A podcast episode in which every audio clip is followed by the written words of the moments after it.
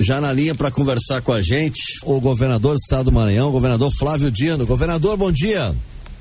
Bom dia, é um prazer falar com todos os ouvintes, falar também com você, Nando, e com a Nanda, um grande prazer. Bom dia. Pra, prazer é todo nosso. Uh, como é que tá aí no Maranhão? Tá calor, governador? Aqui tá um frio de rachar. Pois é, tô acompanhando aí, mas é, o Brasil é, é bonito por isso, pelos contrastes, pela diferença, são muitos países dentro de um só, graças a Deus unido, temos que continuar assim, aqui está muito quente, muito calor, é, como sempre, pertinho da linha do Equador. E é com esse caloroso abraço que eu saúdo todos os ouvintes.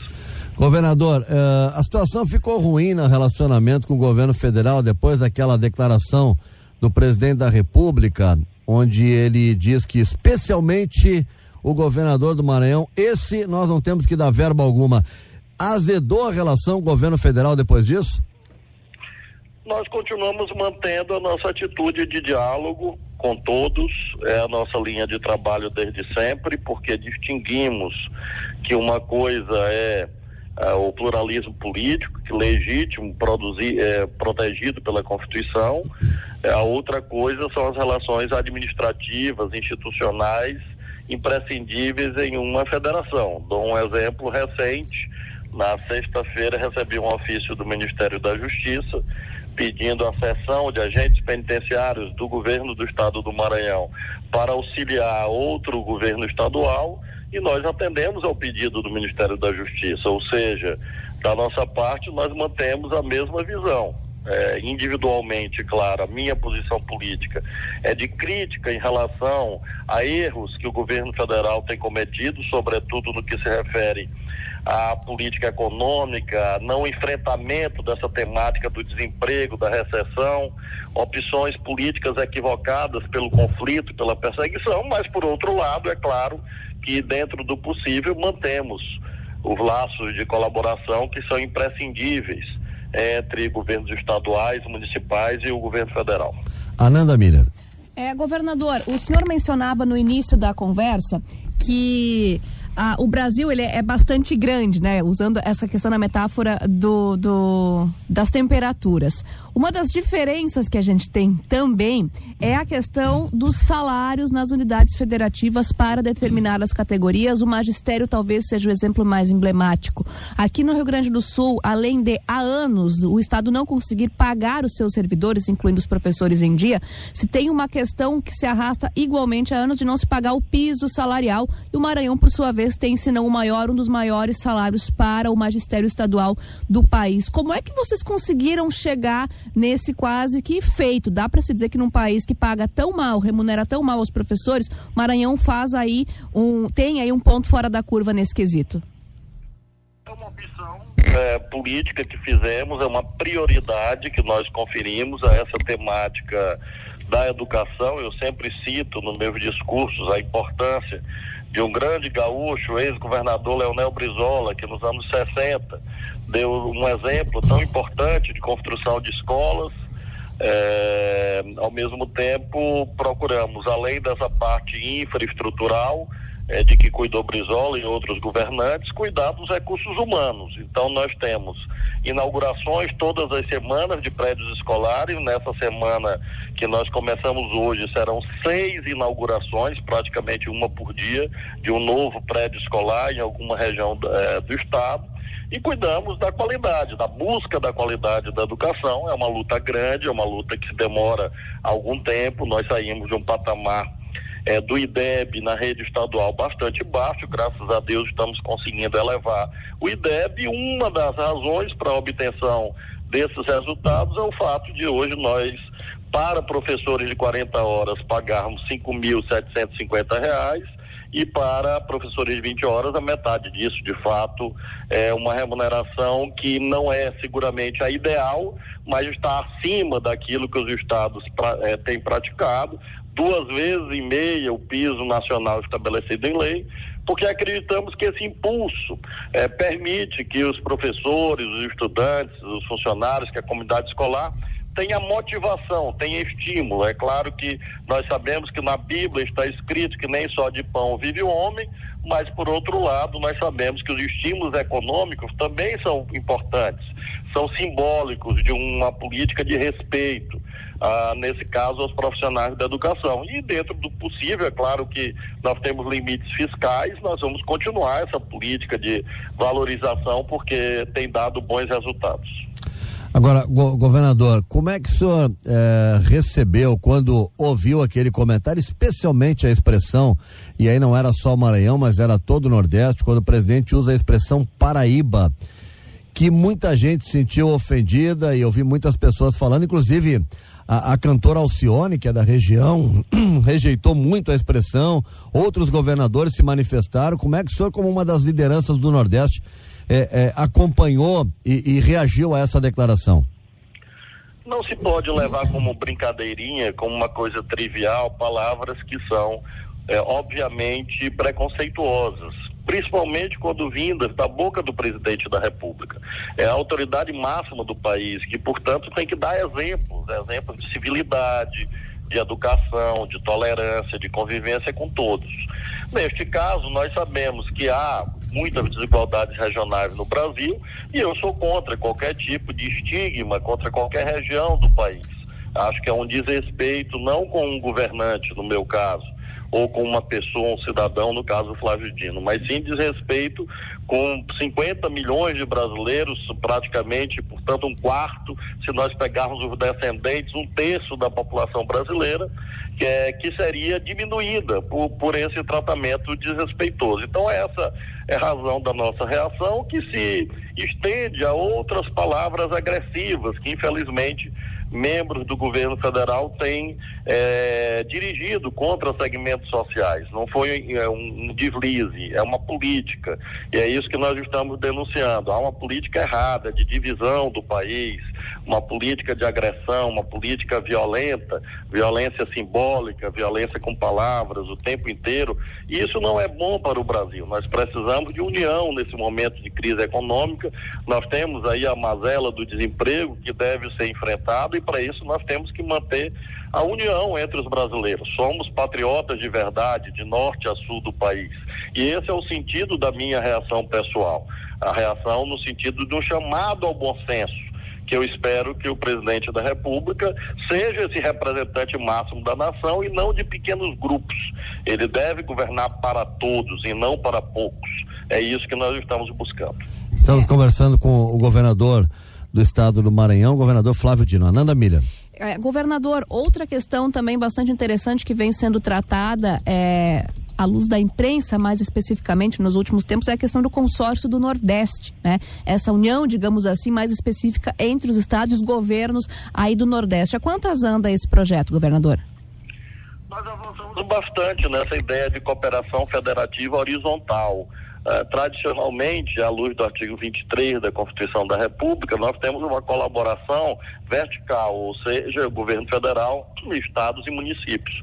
Nesse caso, nós estamos buscando que entes da federação de igual competência, no caso dos estados, se unam. Unam os seus esforços, os seus talentos, as suas competências, os seus recursos para com isso obter melhores resultados. Então nós instalamos o consórcio Nordeste, o Maranhão por sua posição geográfica faz parte também da Amazônia Legal. Também participei na sexta-feira da instalação do consórcio Amazônia Legal e agora nós temos medidas administrativas sendo tomadas, por exemplo, compras conjuntas, para que com isso nós possamos, ao ganhar escala, é, na aquisição, termos preços melhores. Então, é, tem um sentido político, de união, de cooperação, de parceria, de troca de ideias, de intercâmbio de boas práticas administrativas e também esse sentido, é, nesse momento de crise fiscal, de procurar fa fazer com que um Estado ajude o outro e com isso a gente consiga rapidamente fazer com que a economia é, volte a crescer, que é o nosso objetivo a reforma da Previdência e a inclusão dos estados, o senhor vê também a exemplo do governo federal como algo fundamental para o retorno do crescimento? A reforma da Previdência é uma causa necessária, não há dúvida, porque objetivamente nós temos déficits, sobretudo nos regimes próprios eh, dos servidores públicos de vários estados, vários municípios. O que eu é, lamento é que, em razão dessa causa justa, outros temas equivocados tenham sido incluídos, com brutais retrocessos sociais. Nesse momento, eu tenho chamado a atenção é, Nando, da temática da pensão por morte, das futuras viúvas, da, daqueles que perderão seus pais, porque realmente a regra aprovada na Câmara é muito ruim, vai reduzir a menos da metade o valor das pensões. Então, temáticas antissociais como essas têm que ser enfrentadas. É, o principal nesse momento é conseguir com que o Senado é, que em breve examinará a matéria, possa, a exemplo da Câmara, fazer essas correções para que excessos antissociais é, abusivos não sejam aprovados. Quanto aos estados, o que eu tenho dito é que juridicamente não faz sentido algum nós termos milhares de regimes previdenciários diferentes no mesmo território. O texto aprovado na Câmara conduzirá a isto, ou seja, além do regime dos policiais, militares o regime das Forças Armadas, o regime da Polícia Civil do Distrito Federal e da Polícia Federal juntos, o regime próprio dos demais servidores da União, o regime geral de previdência, ou seja, o INSS, nós teremos dezenas quiçá centenas ou quiçá milhares mesmo de regimes próprios de cada município, de cada estado. É realmente uma situação atípica do ponto de vista jurídico. Agora, se for esta a opção do Congresso Nacional, não há nenhuma dificuldade em relação ao nosso Estado. Ou seja, nós estamos nesse momento aguardando que o Congresso Nacional delibere sobre o tema, à luz daquilo que os deputados e senadores autonomamente considerarem como ideal nessa temática é, de, sobre estados e municípios, e aí nós vamos enviar à Assembleia Legislativa do nosso Estado aquilo que for necessário para cumprimento da Constituição Federal. Então, nesse momento, a minha atitude é de aguardar, aguardar a deliberação para aí nós sabermos qual é a opção política. O ideal seria que nós tivéssemos um texto equilibrado, ponderado, sem eh, medidas antissociais e que pudesse ser aplicado a todos, sem privilégios, de verdade e respeitando os direitos dos mais pobres. É isso que eu tenho insistido desde o começo, vamos aguardar e aí no que se refere aos servidores públicos do Maranhão, eu tomarei as medidas eh, de diálogo junto à Assembleia Legislativa quando concluído o processo no Congresso Nacional. É, governador, a gente sabe que essa não é uma prerrogativa do Maranhão especificamente, né? Outros tantos estados brasileiros têm e enfrentam os mesmos problemas, mas politicamente falando, o Maranhão enfrentou, pegando agora essa fase da nova república, né? Pós é, 89, digamos assim, pós 85, melhor dizendo, é, a gente tem uma série de questões envolvendo a situação política no estado do Maranhão que foram bastante conturbadas. Isso afeta diretamente os problemas que hoje ainda há na administração pública, principalmente principalmente no que, no que se refere à questão dos mais pobres? É, nós temos uma situação social no país marcada por obscenas desigualdades. Nós sabemos que o Brasil é um dos campeões de concentração de renda. Isso se refere a 1% dos mais ricos. Por exemplo, nós vimos agora os lucros é, astronômicos dos bancos, porque nós temos é, uma série de isenções tributárias para os mais ricos, privilégios para os mais ricos, em detrimento da, dos direitos daqueles que mais precisam. Isso é uma marca, é, infelizmente, da formação social brasileira, talvez uh, é, em todo o território, sem dúvida, atribuída a uma série de, de fatores a herança, por exemplo, da terrível escravidão negra, que marcou séculos da vida brasileira, ainda hoje está viva, lamentavelmente, nesses indicadores sociais. É claro que, no caso, uh, essas assimetrias, no caso dessas assimetrias, eh, há também a dimensão regional, ou seja, há também uma concentração de renda eh, em razão de fatores históricos. Então, o nosso Estado sofreu e sofre com essas, com o efeito dessas desigualdades sociais regionais. É isso que nós estamos procurando reverter.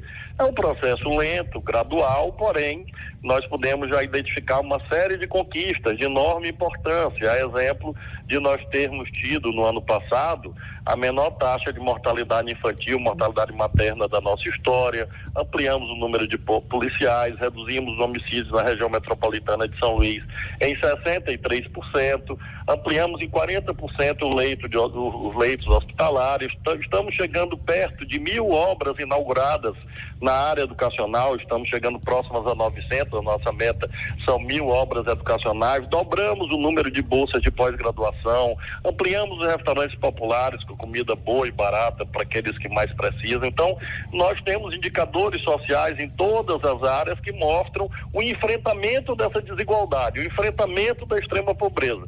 É, naturalmente, esperamos que a economia brasileira se recupere, porque é, essa temática econômica depende muito da ação do governo federal. É isso que nós temos insistido, porque câmbio, moeda, é, taxa de juros no nosso país dependem da ação do governo federal. E é o crescimento da economia que vai possibilitar que estados e municípios possam se recuperar, como nós torcemos que aconteça também no estado do Rio Grande do Sul. Governador, uma, uma última questão. Uh, o senhor é do PCdoB, é, é um advogado, juiz, né? Saiu do cargo de juiz para entrar na vida pública. Uh, e hoje, já, já durante a, a, eleição, se resgatou muito né, o comunismo de novo, né? Aquela coisa da ameaça comunista no Brasil. E se mantém muito isso hoje né, da, da, da esse, essa, é, qualquer oposição ao atual governo e vem aquela peixe de fulano é comunista, fulano é isso, fulano é aquilo. Eu queria saber, o senhor é do PC do B, mas é um homem que é católico, né, é, é, um homem que foi. Uh, o senhor é cristão, melhor, não sei se é católico, mas é cristão. Católico, sim, Católico, sim, perfeito. O senhor foi eleito, né? O senhor é um homem é, que, que convive na democracia. Esse comunismo que o pessoal, quando relata comunismo, ainda é aquele comunismo da Guerra Fria, algum algum regime comunista hoje identifica o que pensa o PCdoB? Vamos lá, Venezuela, Coreia do Norte, a China, algum algum comunismo hoje em dia identifica o PCdoB ou a gente está falando de um, de um de um de um comunismo totalmente diferente que inclusive vem dentro de uma eleição, de uma democracia? Cada país tem a sua história, a sua experiência, então não existe mais essa história de modelos, de aplicar num país algo que acontece em outro. É, infelizmente ainda há ecos desse período de perseguição, de ditadura, de tortura que o Brasil viveu, e uma dessas manifestações é esta que você menciona, qualquer divergência, às vezes fruto de uma visão liberal é etiquetada por aqueles que têm uma visão extremista como sendo, é, entre aspas ou não, comunismo. Não, nós somos uma corrente política que se organiza em vários países do mundo, por exemplo de outras tantas, governamos países bem diferentes, por exemplo, eu vejo muitos brasileiros apaixonados por Portugal, e lá é um governo de esquerda, liderado pelos socialistas e pelos comunistas. O Partido Comunista Português é, integra a coligação governamental, assim como o Bloco de Esquerda e os Verdes, que fez com que Portugal se recuperasse economicamente tão rapidamente. Então, nós participamos de vários governos, de vários países, de vários sistemas eh, políticos e econômicos. O que é importante é nós termos claro que, de um lado, nós não podemos ficar presos, como você menciona, aos paradigmas autoritários da Guerra Fria e do período ditatorial no Brasil, e, por outro lado, é claro que nós temos que sempre valorizar aquilo que nosso programa apresenta como principal, que a defesa do, das rendas do trabalho, a defesa dos trabalhadores, a defesa daqueles que menos têm, dos mais pobres, da, do, a defesa do Brasil nesse momento. Eu digo sempre que nós somos patriotas de verdade, porque uh, certos patriotas se vestem de verde e amarelo, depois vão bater continência para a bandeira dos Estados Unidos e tem o Trump como seu ídolo máximo. Isso não é ser patriota, isso não é defender o Brasil. Então nós somos um partido assim, um partido que tem é, uma história, que integra a democracia política no Brasil é, com muita alegria e que vamos continuar a integrar ao lado de outras tantas correntes políticas. Não temos o monopólio é, da verdade, é, respeitamos as outras posições políticas, agora, agora queremos conviver civilizadamente. Não aceitamos esses discursos é, violentos que às vezes estão na boca de governantes ou mesmo nas redes sociais. É preciso ter muito cuidado, porque esses, essas escaladas autoritárias não, não acabam bem. E quando elas começam, às vezes as pessoas não percebem. Então, eh, nós não temos hoje eh, nenhuma restrição a qualquer outra corrente política, mantemos uma relação de oposição em relação àqueles que atualmente governam o país, porque não consideramos que o país caminhe na direção certa e vamos continuar defendendo as nossas bandeiras. Teremos eleições eh, municipais no próximo ano, depois teremos novas eleições nacionais, acreditamos na alternância no poder e temos muito orgulho da história que nós representamos no Brasil. Só para fechar, Nanda. Governador, aproveitando o embalo dessa sua última colocação, o senhor poderia já se colocar como um futuro pré-candidato à presidência? Há tempo para tudo debaixo do céu, diz o livro do Eclesiastes, capítulo 3, nas Sagradas Escrituras. Então, nós estamos muito distante de uma temporada eleitoral nacional, teremos o desafio das eleições municipais antes, e há o desafio mais importante, que é o desafio dos governos. É, infelizmente, por conta dos desacertos do atual governo federal, se abriu muito precocemente o processo eleitoral de 22, porque há uma insatisfação crescente na sociedade é, e um reconhecimento de que o atual governo federal não vem conseguindo é, conduzir o país. Isso fez com que, com extrema antecedência, muita antecedência, atípica antecedência, já se colocasse essa temática presidencial. Então eu ah, vamos aguardar, claro, o andamento das coisas. Eu, o, que, o que eu desejo sempre é participando como me cabe participar na condição de governador de um dos estados federados do debate nacional, para contribuir com ideias, com posições, com propostas, e no caso do nosso campo político, nosso campo eh, progressista, nacional, popular, que nós representamos, procurar a máxima união possível eh, em todos os planos, na luta social, na mobilização social. Teremos agora uma importante manifestação estudantil no dia 13 de agosto, eh, manifestação de todos aqueles que estão defendendo seus direitos. Tenho certeza que é, essa é a principal contribuição que eu posso dar nesse momento. E do nosso lado, no lado político que nós representamos, manter o diálogo para que a gente tenha, aí sim, no final de 2021, início de 2022, a apresentação de candidaturas que ajudem o Brasil. Ok. Governador Flávio Dino, muito obrigado pela gentileza de conversar aqui com a Rádio Guaíba. A gente lhe deseja aí uma boa semana e um, um, uma boa gestão aí à frente do estado do Maranhão. Grande abraço. Muito obrigado, Nanda, Nanda, e minha saudação a todos os ouvintes. Obrigado.